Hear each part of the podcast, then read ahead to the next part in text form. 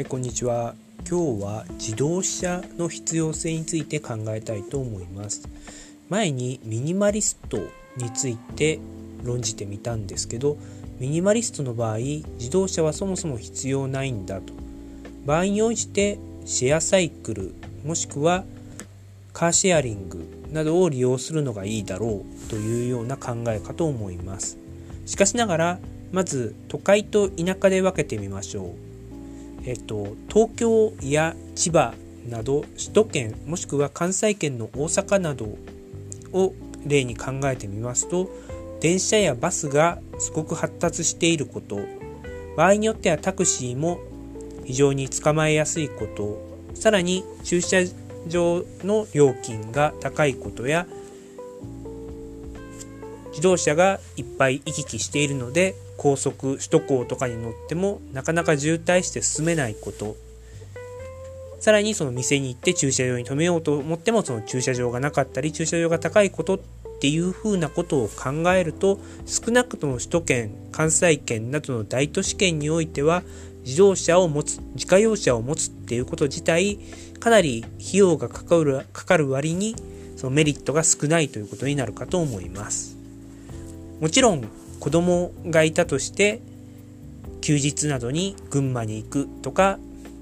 遊びに行く行けるっていう点では車があるのがいいのかもしれませんがその点はカーシェアリングで解決できる部分があるかもしれません。また一部の人っていうのはなるべく国内旅行というのをせずに国内でも沖縄や北海道など飛行機で行く場所もしくは海外旅行に子供を頻繁に連れて行くということで子供の外出を、えー、させる。子供にリラックスさせるっていうようなことができるっていうことがあったかと思います。他方田舎におきましては田舎と言いましても思いっきり田舎ではなく仙台レベルですら田舎というふうに考えてほしいと思うんですがそのような田舎においては車がないことイコール生活に不備がかなり出てくるかと思います。スーパーに買い物に行く時に置いたり置いてさらに子供を連れて病院に行くなどにおいて車が必要になってくるかもしれません。ただしここで注目したいのは独身者に限りましては仙台くらいの中規模な都市であればいらないっていうふうに言えるかと思います。もちろん軽自動車でもいいのであったらスーパーでをいっぱい物を買ったりして1週間分の食料なんかをまとめ買いすることもできるので車があるっていうことは便利なんですが一人暮らしである以上車を絶対持たなきゃダメかって言ったらそんなことはないと思います。これは一人暮らしでなくても二人暮らし子供がいない家庭においては仙台くらいの都会仙台福岡札幌くらいであれば、えー、車っていうのは必ずしも必要ではないかもしれません。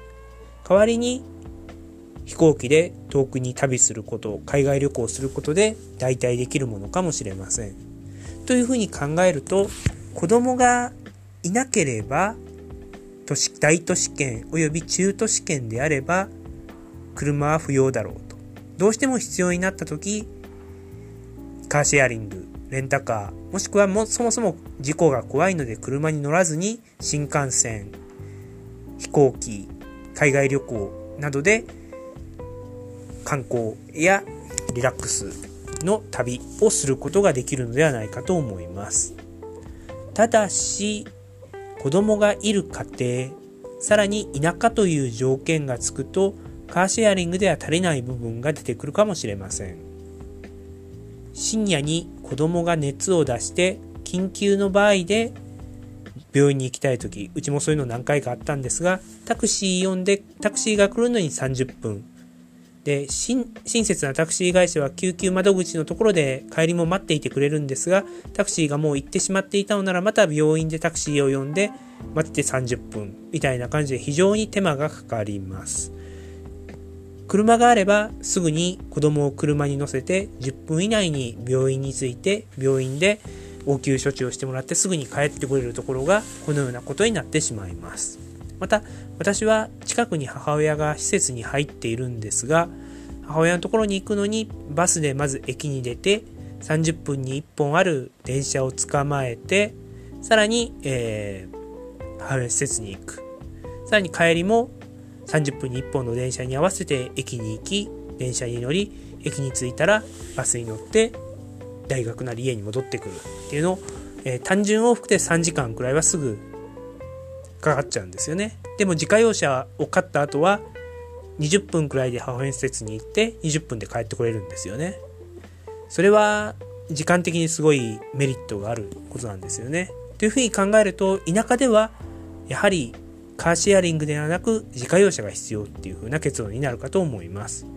一応私の住んでいる町にもカーシェアリングのタイムズカー、タイムズカーはあるんですが、駅前とかそもそもカーシェアリングの場所に行くのにすごく時間がかかるっていう風になっていますし、私の住んでいる町は観光の町でもありますので、必ずしもそのカーシェアリングの車が空いているっていうのはあまり期待できないかと思います。そういう風に考えると、えー、田舎、中規模、子供がいた場合、よほどの首都圏のよほど便利な場所でもない限り、車は必要という結論になるかと思います。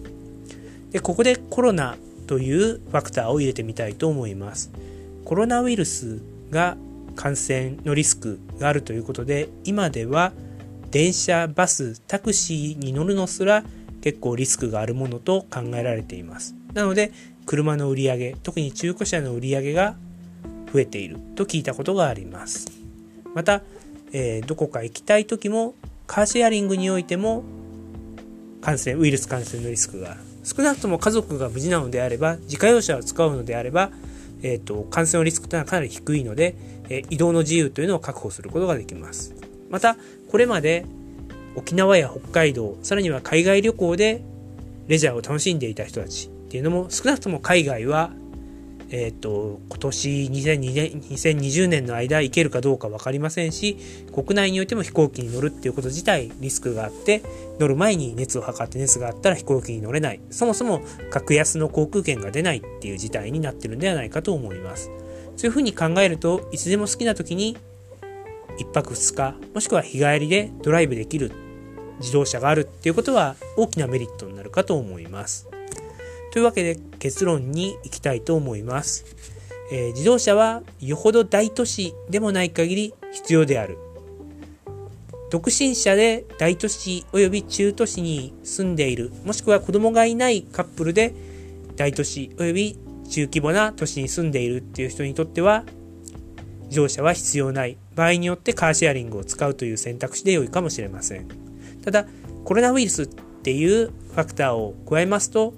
北海道や沖縄に行ったりすることが非常に面倒、もしくは費用が高い、さらに今現在海外に行けないっていう状況を考えますと、このようなレジャーが事実上存在しなくなっておりますので、車の必要性っていうのは出てくるものかと思われます。